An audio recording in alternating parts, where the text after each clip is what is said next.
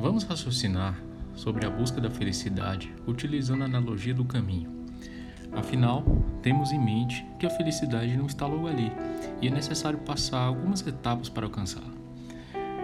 A nossa vida não é uma maratona onde apenas a etapa final é importante e se recebe a premiação quando tudo termina, ou muito menos um número de cachorro amestrado onde a cada gracejo se ganha uma pequena premiação.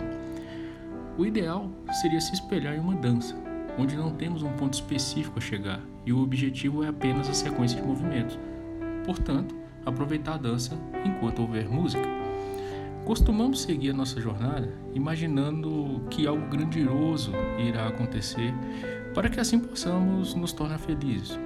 Ora, a gente se forma na faculdade, batalha um estágio, consegue um bom emprego, compra um carro, troca de carro, compra um apartamento, um celular de 5 mil, temos sucesso profissional.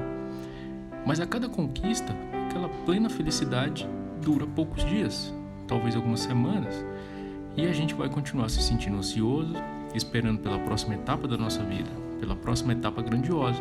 Afinal, sempre tem um ponto a chegar. Chegará um dia em que vamos pensar: logo eu vou me aposentar, ter minha vaga garantida nos estacionamentos, meus filhos vão precisar cursar uma faculdade, espero que minha aposentadoria consiga dar conta de tudo. Bem, não tem final.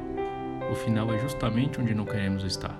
Quando a música acaba, a sequência é uma pausa dramática, interminável, eterna. Você só reconhece a felicidade no seu estado passado. Geralmente não se percebe que está feliz.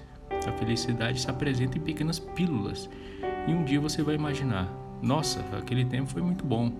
Ou eu era feliz e não sabia. Ou como foi bom aquilo tudo. Mas certamente você não tinha esta consciência quando a felicidade estava presente. Como na música, deveremos aproveitar cada acorde.